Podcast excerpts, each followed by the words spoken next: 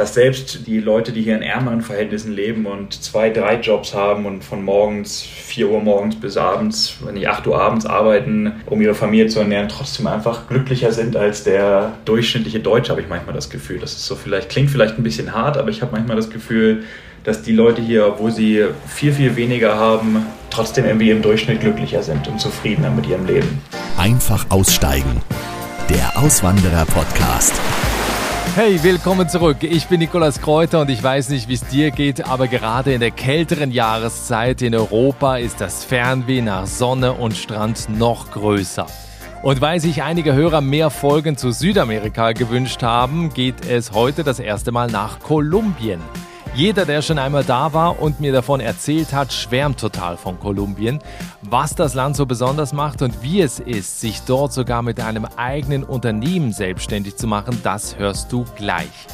An dieser Stelle jetzt noch ein kleines Dankeschön an meine Hörerin Katja aus Österreich, die mir vor kurzem eine total nette Nachricht bei Instagram geschickt hat. Sie schreibt, Lieber Nikolas, ich höre deinen Podcast schon sehr lange auf Spotify.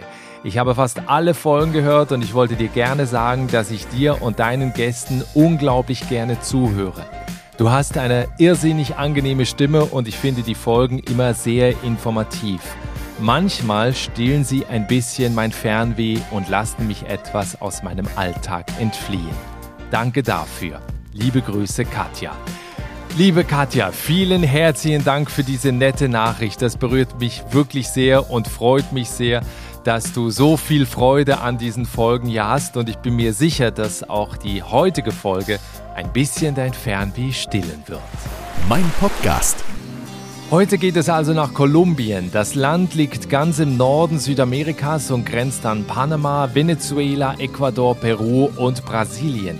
Kolumbien ist berühmt für seine Regenwälder, die Anden und viele Kaffeeplantagen und noch ein paar andere Plantagen. Das tropische Klima und die geringen Lebenshaltungskosten ziehen viele Menschen aus der ganzen Welt an. Immer mehr digitale Nomaden oder Menschen, die eben ortsunabhängig arbeiten können, kommen in das Land.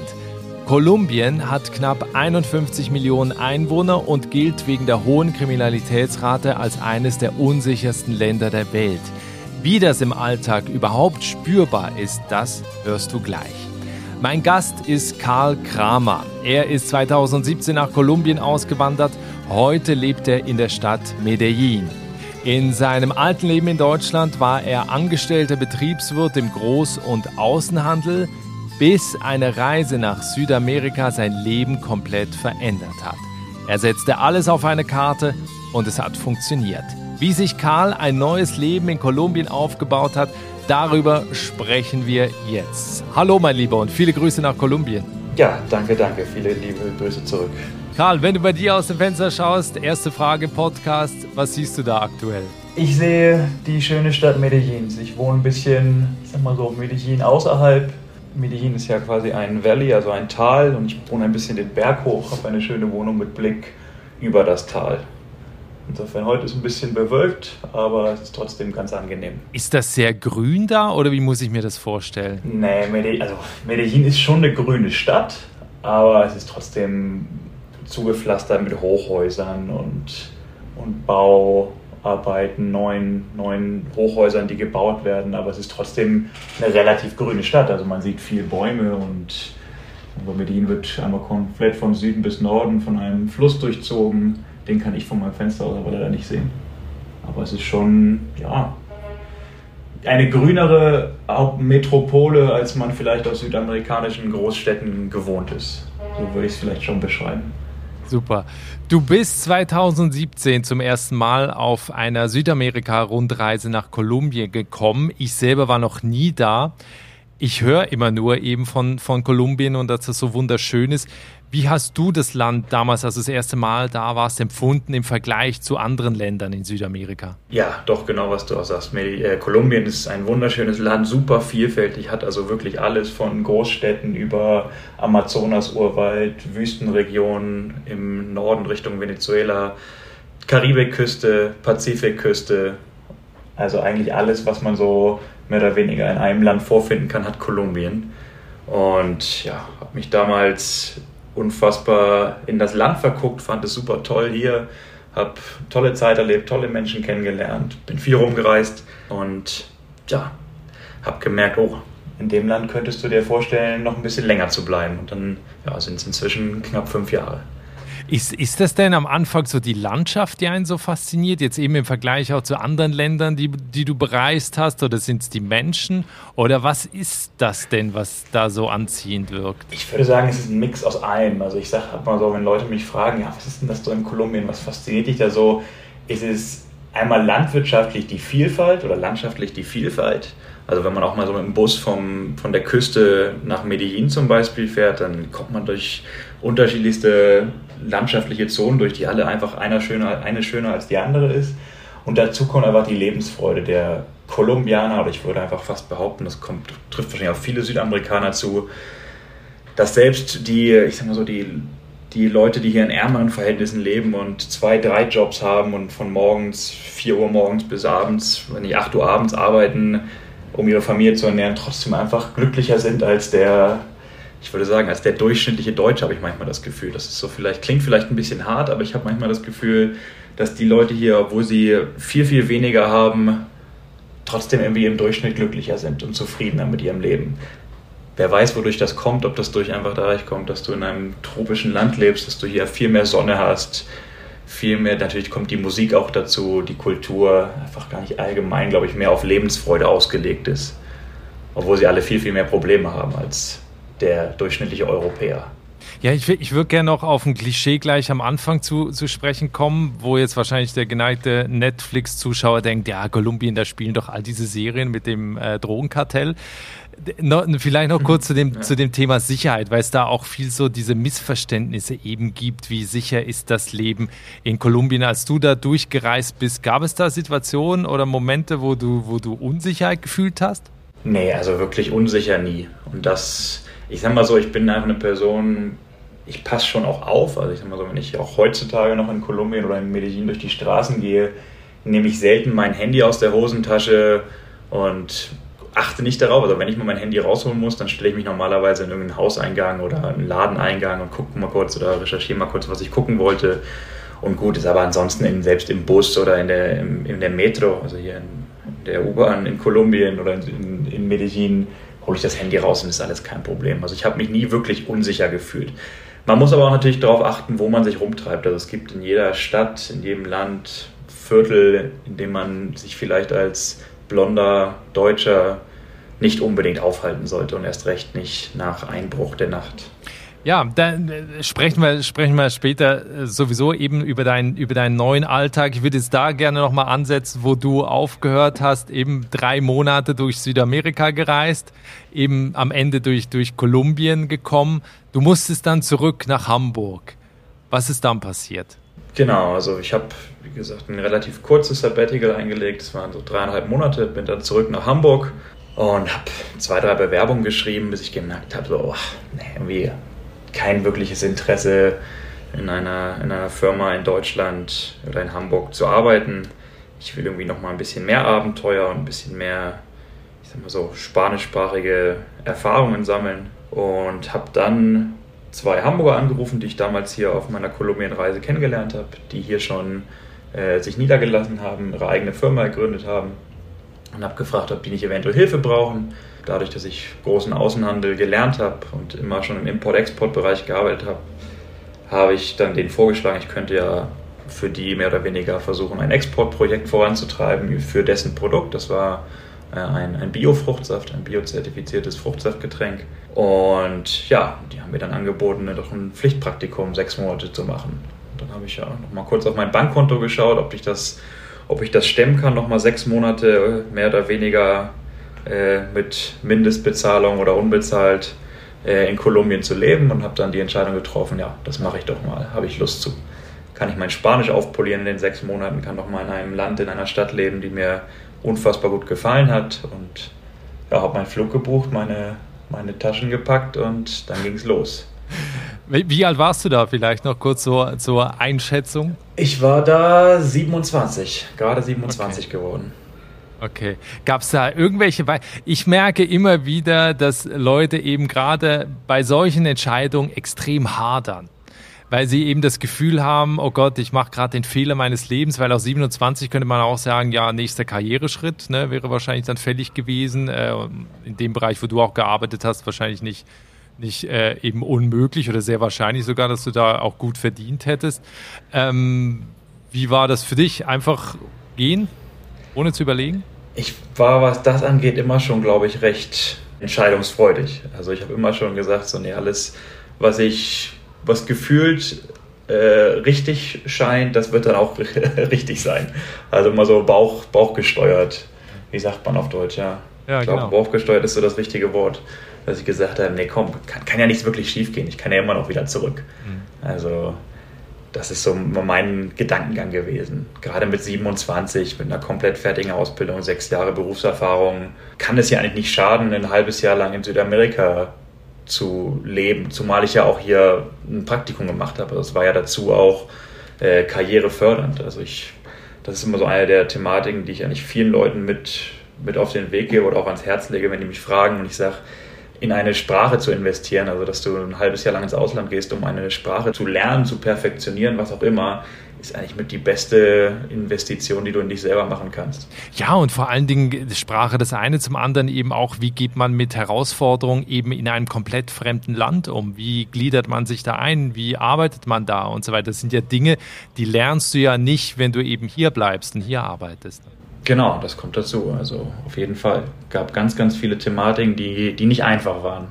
Gerade bürokratische Thematiken in einem südamerikanischen dritten Weltland. Mhm.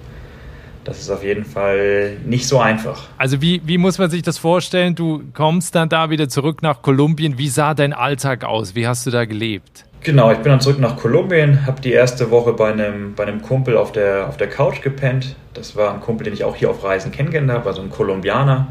Das ist vielleicht mit das beste Beispiel, wie gastfreundlich die Kolumbianer sind. Also ich habe ich hab mit dem, glaube ich, zwei Abende hier in Kolumbien verbracht, in einer Bar, auf meiner Durchreise.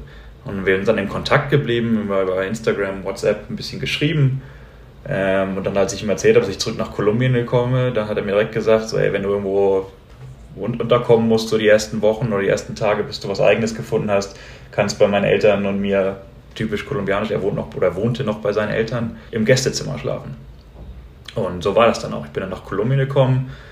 Ich meine sogar, er hätte mich vom Flughafen abgeholt. Das kann ich gerade gar nicht mehr ganz genau erinnern.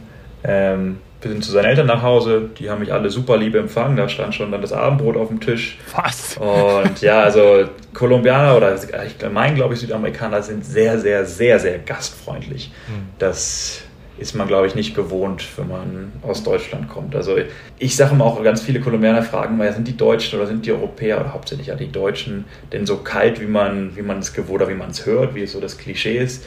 Und das verneine ich eigentlich immer ganz gerne. Ich sage immer nur, der, der allgemeine durchschnittliche Deutsche, der braucht einfach ein bisschen länger, bevor man solche Einladungen, ich sag mal so, zum Abendbrot oder zum Übernachten an, an Freunde ausspricht. Da reicht es nicht aus, dass man jemand irgendwie mal, weil nicht an zwei Abenden in einer Bar kennengelernt hat oder mit, mit jemandem irgendwie zweimal Fußball gespielt hat. Das würde kein, kein Deutscher machen, da würde man sich, glaube ich, einfach unwohl fühlen. Und da sind die Südamerikaner auf jeden Fall ganz, ganz anders. Gastfreundlichkeit, Gastfreundschaft wird hier ganz, ganz groß geschrieben. Ja, und dann habe ich da eine Woche bei ihm oder bei seinen Eltern mehr oder weniger im Gästezimmer geschlafen, habe mir währenddessen was Eigenes gesucht, habe direkt angefangen, bei dem Praktikum zu arbeiten. Und dann ging der Alltag mehr oder weniger los. Morgens um halb sieben aufstehen, mit der, mit der U-Bahn zur Arbeit fahren, dort die simpelsten Anfangsarbeiten äh, in, einem, ich sag mal so in einem kleinen Startup erledigen, von Getränke ausliefern. Das war ein Getränkeunternehmen. Getränke ausliefern, hauptsächlich Kunden anrufen und fragen, ob sie noch, ob sie wieder neue Bestellungen aufgeben wollen. Und das Ganze halt auf Spanisch, was halt das Komplizierteste war am Anfang, weil mein Spanisch, drei, vier Jahre Schulspanisch, irgendwo tief im Unterbewusstsein vergraben, hat man da was gelernt und damit ging es los. Ja, eben, das wollte ich dich gerade fragen. hattest du da, weil viele haben ja dann teilweise auch Hemmungen, trauen sich da nicht zu sprechen, weil man ist ja dann auch so perfektionistisch und denkt, solange der Satz grammatikalisch nicht richtig ist, sage ich ihn lieber erst gar nicht. Wie, wie war das bei dir? Du musstest es ja wahrscheinlich einfach machen, ne? Ja, da ging es wirklich darum, mehr oder weniger komplett kaltes Wasser und einfach, einfach versuchen, einfach gucken. Natürlich hast du ich sag mal so, es waren wie gesagt am Anfang im Praktikum ganz, ganz simple Aufgaben, wie wirklich die Kunden anrufen und fragen, ob sie, ob sie nochmal nachbestellen wollen. Und da hat man ja dann inzwischen dann so den, den Wortschatz und das Vokabular sich parat gelegt und vorher rausgesucht, okay, wie, wie ist der Satz, was muss ich nachfragen. Das Problematische war halt nur dann manchmal, wenn die Telefonleitung nicht so optimal war und man dann die Rückfrage nicht verstanden hat. Das kam am Anfang doch dann relativ oft vor. Dann ist man so, uh, hm, was mache ich jetzt? Und dann einfach so, so gut es geht notiert und Hoffen, dass es das, das war, was man, was man oder was der Kunde sagen wollte. Da hatte ich auch manchmal die Thematik, dass ich dann am nächsten Tag die, die Säfte angeliefert habe und der Kunde mir gesagt hat, hey, aber ich habe doch gestern gesagt, ich brauche nichts. ah, oh, sorry, mein Fehler, mein Fehler. Gut, Säfte wieder eingepackt und wieder zurück ins Büro gefahren. Cool. Ja, du hast es gerade gesagt, du lebst äh, seit, seit bald fünf Jahren äh, jetzt in, in Kolumbien. Was hat am Ende den Ausschlag gegeben, das sechs Monats Praktikum zu verlängern und was machst du heute? Ja, also wie gesagt, die sechs Monate Praktikum waren dann zu Ende und ich habe überlegt, oh, ich, ich würde irgendwie gerne noch hier bleiben. Was kann ich denn machen? Und dann habe ich über das Fruchtsaftunternehmen andere Business-Kontakte natürlich auch kennengelernt und da war eine Firma dabei, das war unser Zulieferer für, den, für das Süßungsmittel der, der Fruchtsäfte, nennt sich Panela, auf Deutsch Vollrohrzucker, also unraffinierter, natürlich belassener Zucker, also einfach nur ausgekochter Zuckerrohrsaft, so natürlich wie möglich. Und mit der Firma, das ist eine Kleinbauernkooperative, biozertifiziert, Fairtrade zertifiziert hier in Kolumbien, habe ich mich dann zusammengetan und gesagt, ich würde gerne für die versuchen, neue Märkte zu erschließen, gerade in Europa. Und das fanden die super interessant, haben gesagt, ja, sie wachsen eh gerade, sie exportieren schon ein bisschen, würden aber gerne viel, viel mehr exportieren, brauchen da jemanden, der davon, der weiß, was er da macht, der Know-how hat und haben auch ganz klar mir signalisiert, so es würde für sie äh, auch interessant sein, jemanden international im Team zu haben, gerade weil, wenn du als Kolumbianer oder als Südamerikaner bei deutschen oder europäischen Firmen anrufst, oftmals natürlich abgestempelt wird, als wirst als ja, Betrüger, Gauner, irgendwie nach dem Motto, ich höre gar nicht erst richtig zu, das kann eh nichts Vernünftiges, Ernstes sein. Da hat man als Deutscher oftmals die Vorteile. Klingt sehr, sehr hart, aber ist leider oftmals die traurige Wahrheit. Gut, dann haben die mir halt gesagt, wir können dir aber keinen Anstellungsvertrag geben, weil du halt keine Aufenthaltsgenehmigung hier in Kolumbien hast. Du bist Ausländer, du hast, wir können dir kein Visum finanzieren. Da kommt dann auch hier in Kolumbien ganz, ganz viel Bürokratie ins Spiel, so dass ich dann darüber mehr oder weniger den Entschluss getroffen habe, meine eigene Firma zu gründen, mir über meine eigene Firma ein Gründervisum zu bekommen und dann meine Firma quasi ihr Geschäft outsourced an kolumbianische Unternehmen, dass ich quasi einfach dann Rechnungen schreibe für meinen, für meinen Service. So, und das war dann ein, halb, halbes Jahr lang Probevertrag mit dieser, mit dieser Firma für, für Panela Vollrohrzucker. Und dann hatte ich ich will es nicht nur auf, auf Glück oder nur auf Können, wahrscheinlich ein Mix von allem, einen europäischen Importeur gefunden, der uns einen Drei-Jahres-Exklusivvertrag unterschrieben hat für auch sehr, sehr interessante Mengen, die dann sofort für mich klar waren, okay, das finanziert mir jetzt für die nächsten drei Jahre meinen mein Lebensunterhalt hier in Kolumbien. So, und dann waren alle glücklich, ich war glücklich, der, der Exporteur war glücklich, der Importeur in Europa war happy ja, und jetzt, wie gesagt, sind es inzwischen fünf Jahre nicht nur Vollrohrzucker, sondern habe ich mich auch so ein bisschen äh, expandiert in Richtung Kaffee, Früchte und mache jetzt von allem so ein bisschen so, was ich so für interessant finde, aber immer mit, äh, mit Fokus auf Bio und nachhaltig und Fairtrade. Ja, und vor allem eben, das sind ja jetzt keine, keine Riesenunternehmen, das sind ja Startups, die du da unterstützt. Ich verlinke das auch in den Show Notes, wer sich das einmal angucken will, kann da, kann da gerne reinschauen, weil du jetzt, du hast ja, cool. jetzt natürlich sehr über die, über die Business-Seite gesprochen. Ich glaube, es gibt ja aber auch noch eine Person mindestens, die am Ende wahrscheinlich auch dafür gesorgt hat, dass du heute noch in Kolumbien bist. Ja, ähm, meine, ich sag mal so, die, meine Freundin und die, die Mutter meiner Tochter, also ich bin inzwischen seit knapp, ist das zweieinhalb Jahre jetzt mit Pandemie fast, äh, mit einer Kolumbianerin zusammen. Wir leben zusammen, wir sind noch nicht verheiratet, aber wir haben eine gemeinsame Tochter. Wir sind super happy. Äh, ich habe jetzt, wie gesagt, zum, zum ersten Mal nochmal eine andere Verantwortung, die ich vorher nicht gekannte, und zwar äh, das Familienvater-Dasein, was mich aber auf jeden Fall sehr, sehr, sehr erfüllt. Und ja, natürlich ist das auch ein Grund, warum ich nach wie vor hier bin, wobei ich glaube, also selbst wenn ich jetzt noch in Kolumbien Single wäre oder ohne Familie, würde ich trotzdem hier sein und glücklich mhm. sein. Also es ist einfach nur etwas, was natürlich irgendwann auch dazukommt. Ich bin 32, ich wollte immer Familie haben ich habe jemanden kennengelernt, mit dem ich mir das sehr, sehr gut vorstellen konnte und ja, dann passiert das halt mal so.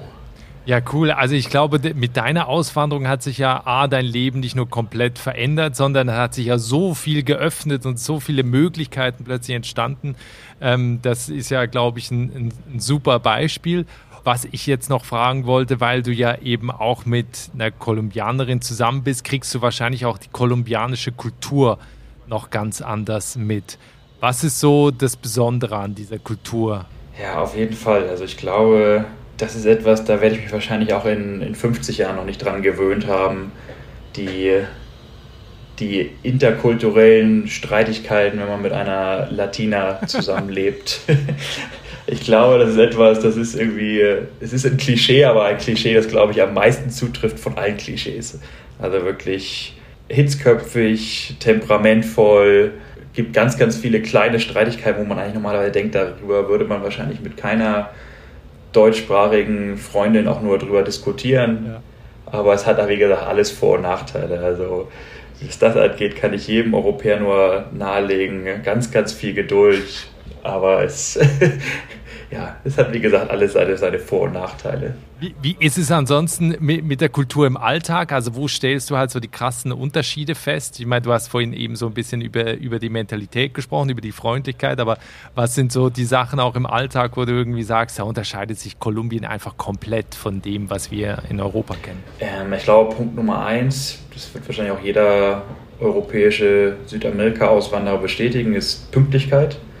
Pünktlichkeit und allgemein Gewissenhaftigkeit, was, was Termine angeht. Das wird hier ganz, ganz klein geschrieben.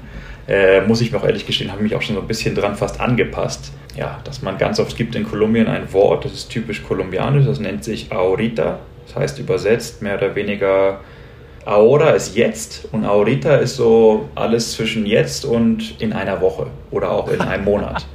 Also mehr oder weniger, wenn dir jemand sagt, ja, schicke ich dir ahorita, dann heißt das, ich schick's dir eventuell noch heute, ich schick's dir eventuell morgen, kann aber auch sein, dass du mich in einer Woche nochmal bitte daran erinnern musst.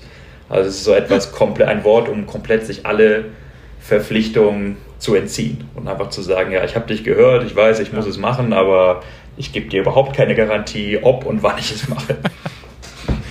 Warum gibt es das im Deutschen nicht? Das finde ich ja total cool, wenn es sowas gäbe. Ja, ich glaube, dass, da würde jeder Deutsche, glaube ich, verrückt werden. Und das ist etwas, da habe ich mich auch inzwischen, ja, ich würde sagen, inzwischen bin ich recht gut dran gewöhnt, aber noch nicht komplett. Also, dass ich immer wieder auch feststellen muss, okay, ich kann, wenn jemand sagt zu mir, er macht es oder er schickt es mir, ähm, auch ohne Audita, also auch selbst wenn er nur sagt, ja, kein Problem, schicke ich dir heute Nachmittag oder alles klar, morgen um 3 Uhr treffen wir uns da im Einkaufszentrum zum Kaffee trinken und, und besprechen von solchen, was auch immer für Thematiken immer noch mal am gleichen Tag eine Stunde vorher sich vergewissern, dass er auch wirklich auftaucht. Also wenn ich zum Beispiel jetzt morgen ein Meeting habe, dann sage ich, ja gut, ist auf jeden Fall nicht garantiert. Also morgen, bevor ich aus dem Haus gehe, bevor ich zum Meeting losfahre, auf jeden Fall noch mal einmal den Kollegen anrufen, ob er auch wirklich auftaucht. Ist mir ganz oft passiert, gerade im ersten Jahr, dass ich ganz, ganz viel Weg umsonst gemacht habe. Das ist den Leuten aber dann auch nicht wirklich unangenehm. Es ist so, ja, ja, hättest mich ja nochmal anrufen können und dich vergewissern, dass ich auch wirklich auftauche.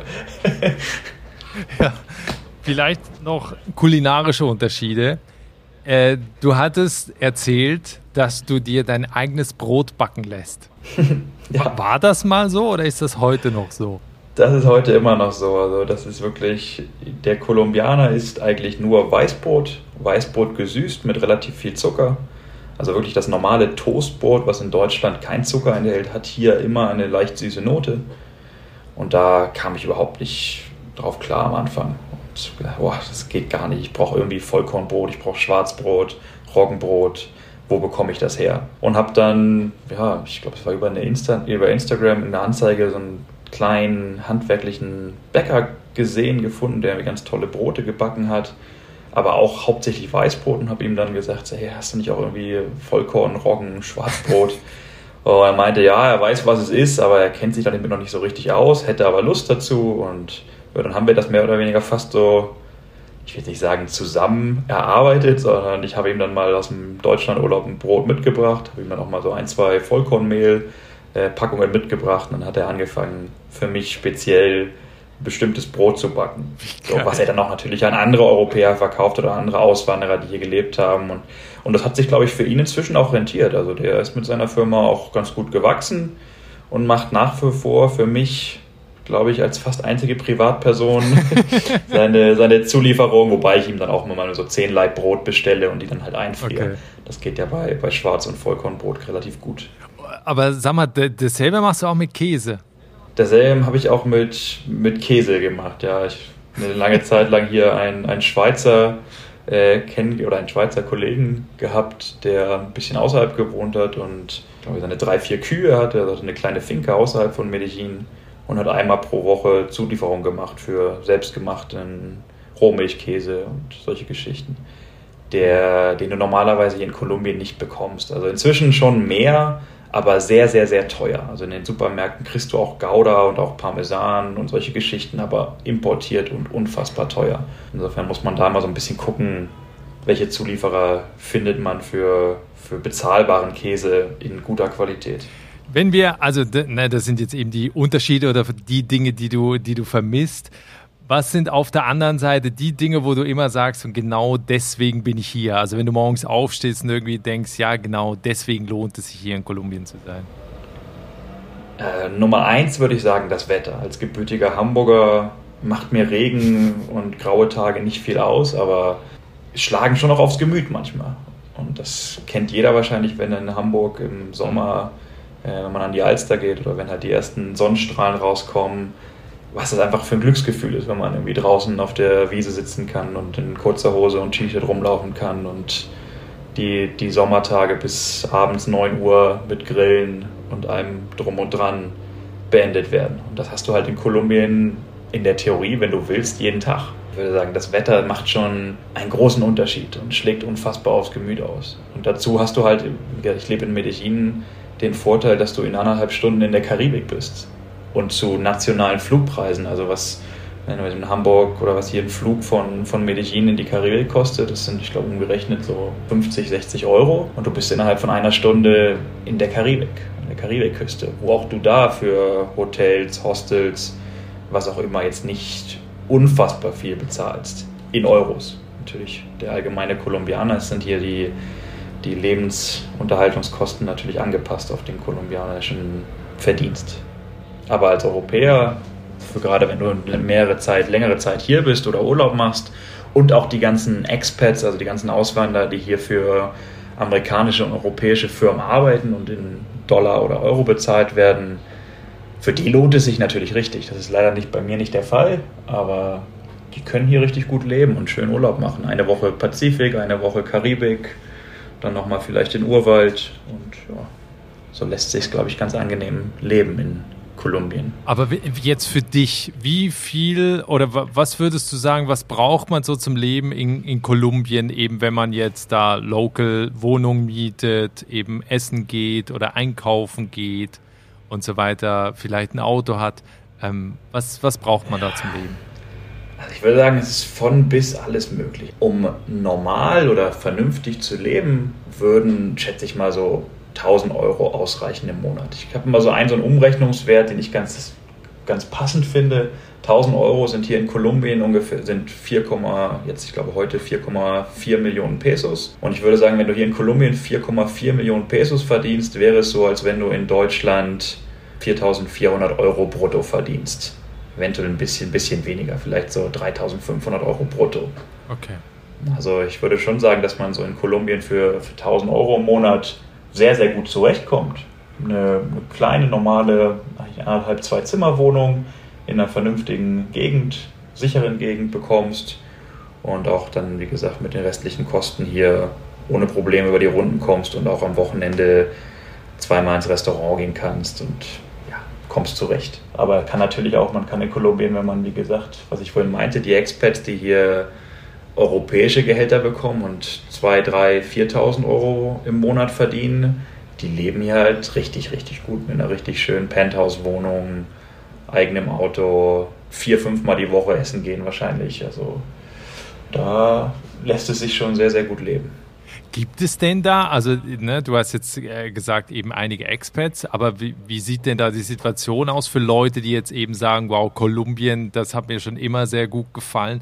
Gibt es denn da Möglichkeiten, jetzt eben auch für Deutsche da Jobs zu finden? um darüber dann eben auch ein Visum zu bekommen. Ne? Die meisten Leute, die oder viele Leute, die herkommen und erstmal länger hier bleiben wollen und unbedingt gar nicht arbeiten, sondern einfach nur ein halbes Jahr lang vom Ersparten hier leben oder auch länger, holen sich meistens ein Studentenvisum, also schreiben sich für einen Spanischkurs an den nationalen Universitäten hier ein und kriegen darüber ein Studentenvisum das ist so eine recht typische Methode für die Leute, die hier bleiben wollen. Gehen dann auch oftmals, glaube ich, gar nicht zum Unterricht, sondern haben einfach nur, bekommen einmal das Visum und wissen schon, okay, wenn das Visum ausläuft, dann gehe ich eventuell auch wieder zurück oder will es auch gar nicht großartig verlängern. Ansonsten würde ich eigentlich jedem empfehlen, versuchen, erstmal sich einen Job, wie gesagt, also einen, eigentlich einen europäisch oder amerikanisch bezahlten Job zu, vorher zu organisieren, dann herzukommen, dann, wie gesagt, dieses Studentenvisum zu zu erlangen und von da aus dann weiterschauen, weil ich sag mal, so einen Job in einem kolumbianischen Unternehmen zu bekommen, ist fast unmöglich, weil da gibt es relativ große bürokratische Auflagen, was das Unternehmen dir mindestens zahlen muss, damit es auch das, die müssen dann auch das Visum zahlen. Und das lohnt sich eigentlich für ganz, ganz viele kolumbianische Unternehmen nicht. Es sei denn, es sind Multi-Internationals. Das wäre eigentlich schon so mein erster Tipp. Oder wie gesagt, bei mir war es die Geschichte, dass ich gesagt habe, nee, ich gründe direkt meine eigene Firma ähm, und versucht das darüber. Und es hat sich ausgezahlt im Endeffekt. Aber ich würde sagen, es ist auf jeden Fall eher der, der risikoreichste Weg, den ich gewählt habe. Die meisten, die Europäer oder die meisten Ausländer, die hier sind, haben einen Job von einem, von einem internationalen Unternehmen und holen sich dann hier ein Studentenvisum.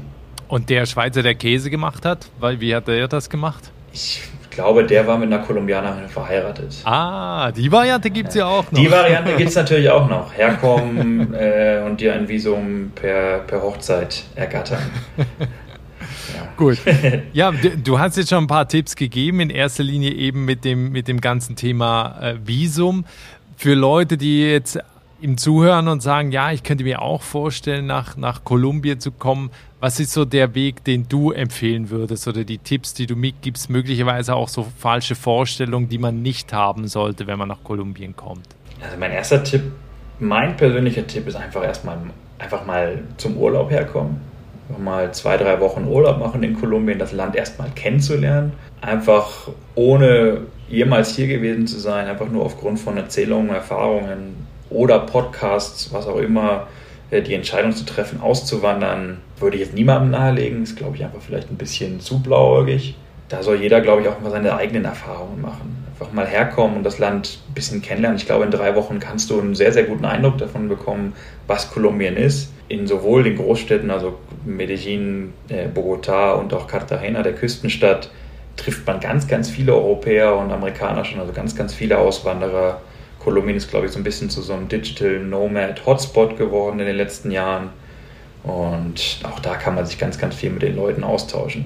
Was ich niemandem empfehlen würde, ist, sich in irgendwelchen Facebook-Gruppen zu orientieren. Also es gibt in Medellin oder in Kolumbien allgemein, glaube ich, in jeder Großstadt äh, Expat, Auswanderer, Facebook-Gruppen, wo ganz, ganz gruselige Geschichten erzählt werden. Also wenn man da sich durchliest und mehr oder weniger die Erfahrungen, versucht, sich aus den Erfahrungen ein Allgemeinbild ähm, zu kreieren, hat man, glaube ich, ein sehr, sehr falsches Bild von Kolumbien.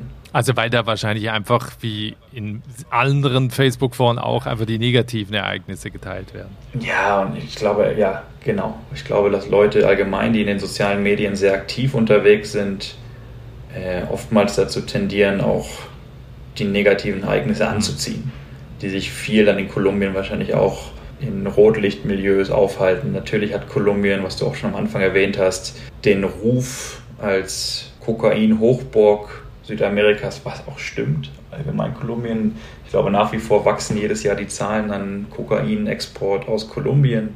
Traurigerweise, es ist, äh, ich würde sagen, Nummer zwei Problem äh, ganz Kolumbiens. Ich sage immer, Nummer eins ist eigentlich die Korruption, weil nur durch, hauptsächlich durch die Korruption überhaupt so viel exportiert werden kann. Aber ganz, ganz viele Europäer und Amerikaner oder allgemein Touristen kommen deswegen natürlich auch her und teilen ihre schlechten oder Ereignisse dann in den Facebook-Gruppen. So. Ich würde sagen, wenn man herkommt, um, um Party zu machen, Kokain zu nehmen und eventuell noch mit Prostituierten auszugehen, dann muss man sich nicht wundern, wenn da auf einmal Dinge passieren, die man eventuell nicht möchte. Ich will gar nicht wissen, was da steht in diesen Foren. Ja, allein das klingt vielleicht. Oh ich habe da jetzt vielleicht auch persönlich so ein bisschen, dass ich immer, wenn ich da, wenn ich da durchlese, denke, oh Gott, Leute, was macht ihr denn hier? man kann so viel schöne, tolle Zeit in Kolumbien verbringen und mit so tollen Menschen. Aber klar, wenn du nur herkommst zum Party machen, dann ja, musst du dich nicht wundern, wenn solche Dinge passieren. Karl, du wohnst jetzt seit knapp fünf Jahren in Kolumbien. Was sind denn deine Ziele noch, deine Wünsche? Wie lange willst du bleiben? Hast du da irgendwie einen Plan oder? Keinen wirklichen Plan. Also, wie gesagt, meine Tochter ist jetzt 15 Monate alt. Die fängt jetzt an, demnächst in den Kindergarten zu gehen. Und ich glaube, wenn es in die wenn es dahin geht, dass sie in die Schule kommt, dann muss ich mal gucken oder dann müssen wir als Familie allgemein gucken, was wir machen. Weil die, die allgemeine Bildung in Kolumbien, du kriegst richtig gute Bildung, die ist aber auch richtig, richtig teuer. Da zahlt man hier gerne umgerechnet 700, 800 Euro im Monat an Schulkosten. So insofern ja, die gleiche Bildung an Qualität, die kriegst du in Europa oder in Deutschland mehr oder weniger mhm. umsonst.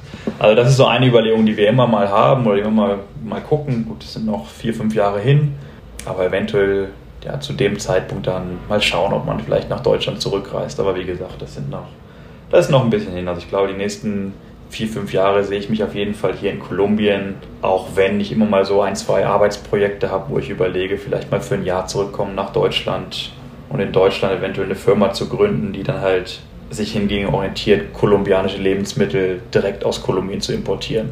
Also mehr oder weniger, bevor ich mir meine eigenen Kunden in Deutschland oder Europa suche, mir meinen eigenen Kunden in Europa zu kreieren und meine eigene Firma dort auch zu gründen. Cool, ja, das hört sich sehr spannend an. Vor allen Dingen eben, äh, glaube ich, da, dadurch, dass du ja nach Kolumbien gegangen bist, eben haben sich ja ganz neue Möglichkeiten für dich ergeben. Selbst wenn du ja nach Deutschland wieder zurückkommen solltest, wahrscheinlich wäre dann die Umstellung aber dann schon sehr schwer. Ich glaube auch. Äh, nach, also, nach all der Zeit. Auch meine, auch wie ich Auto fahre, also ich muss auch zugeben, so klar, das man auch, kennt man auch, glaube ich, ist auch kein großes ja. Klischee, dass in Südamerika äh, sehr, sehr ungeordnet der Straßenverkehr ist. Und ich glaube, da habe ich mich, da muss man sich fast dran gewöhnen, weil wenn du hier in Kolumbien ja. Auto fährst, wie als wenn du in Deutschland bist, dann kommst du manchmal im Stau gar nicht voran. Also du musst dich wirklich in die Lücken reinquetschen, hupen, die Hand aus dem Fenster nehmen nach dem Motto, ey, jetzt lass mich mal hier rein in die Lücke. Ich glaube, wenn ich das in Deutschland mache, das ist mir sogar einmal passiert. Also wieder eine ganz lustige Geschichte. Hier in Kolumbien hältst du den Bus an jeder Straßenecke an. Es gibt, es gibt Busstops. Aber, und da, da stehen auch Leute, aber du kannst den Bus auf der, mitten auf der Hauptstraße anhalten und er hält und lässt dich rein. Macht dann eine Vollbremsung und ja, ich dachte, ne, die, die 80 Cent oder 70 Cent, die, die, die nehme ich mit. Egal, wo ich, wo ich anhalte als Busfahrer. Und das habe ich einmal in Deutschland gemacht, weil ich gedacht habe, oh, der Bus ist jetzt, der kommt jetzt schon, ich stehe gar nicht am Busstopp und stehe dann am Straßenrand und wedel mit der Hand nach dem Motto, ey, halt mal jetzt hier an, dann nehme ich mit. Ja, genau. Und der Busfahrer hat einmal nach rechts geguckt, mich mit großen Augen angeguckt, hat wieder stur nach vorne geguckt, das Lenkrad in die Hand genommen, nach dem Motto, oh Gott, was will der Verrückte hier? ja. Ja, ich glaube, das, das wäre sehr spannend, wenn man das hier permanent machen würde. Auf jeden Fall. Ich glaube, mir würden die Leute, auch mich würden die Leute anschreien im Auto und tothupen, wenn ich Auto fahren würde in Deutschland, so wie ich es hier in Kolumbien mache. Also wer die Geschichte von Karl in Kolumbien mitverfolgen möchte, ich verlinke das auch zu den Unternehmen, mit denen er zusammenarbeitet, wo es auch viele Fotos gibt, eben aus dem, aus dem Alltag. Also da einmal unbedingt reinschauen. Ich fand es auf jeden Fall sehr spannend, mal einen Eindruck zu bekommen. Es war schon immer mal mein Wunsch, auch nach Kolumbien zu reisen, weil immer mit, wenn ich mit Leuten über dieses Land spreche, alle so begeistert sind, sagt, da muss man unbedingt mal hinfahren und das gesehen zu haben. Auf jeden Fall, das kann ich auch jedem nochmal sehr, sehr nahelegen. Einfach mal herkommen, einfach mal machen. Genau, und dann eben zu entscheiden, will ich da wieder hin und möglicherweise dahin auswandern. Ich wünsche dir alles Gute. Ich wünsche dir vor allen Dingen auch ein paar Nächte mit viel Schlaf. Und, ja, äh, vielen Dank, Nikolas. und hoffe, dass wir uns bald mal wieder hören. Auf jeden Fall, bis jederzeit herzlich willkommen. Also wenn du vorbeikommst, da bin ich inzwischen auch sehr kolumbianisch gastfreundlich. Sehr Haben hier ein Gästezimmer, kannst jederzeit mal zwei, drei, vier Nächte hier auf der Couch oder im Gästebett schlafen. Sehr schön, Couch. da werde ich drauf zurückkommen. Alles gut. Hat mich auch gefreut. Vielen, vielen Dank. Das war die Geschichte von Karl Kramer, der 2017 nach Kolumbien ausgewandert ist. Wenn du sehen willst, wie es da aussieht, wo Karl lebt, dann komm auf den Instagram-Kanal von Einfach Aussteigen. Da gibt es immer die Fotos zu den Folgen, die du hier hörst. Und wenn du mehr Inspiration und Tipps zum Auswandern willst, dann abonniere doch meinen Newsletter auf der Auswandererpodcast.com. Da bekommst du jede Woche immer mittwochs äh, viele Infos und neue Anregungen im rund um das Thema Auswandern. Das Ganze ist natürlich für dich kostenfrei. Darin ist auch jeweils eine kleine Erinnerung, ein kleiner Teaser zu der neuesten Podcast-Folge. Also schau da vorbei, der Auswandererpodcast.com. Das war's für diese Woche. Vielen Dank fürs Reinhören. Nächsten Mittwoch geht es hier weiter mit einer brandneuen Folge oder du guckst jetzt einfach im Archiv, äh, welche Länder dich da noch interessieren. Ich freue mich, wenn du auf jeden Fall wieder dabei bist. Alles Gute, bis dahin, ciao.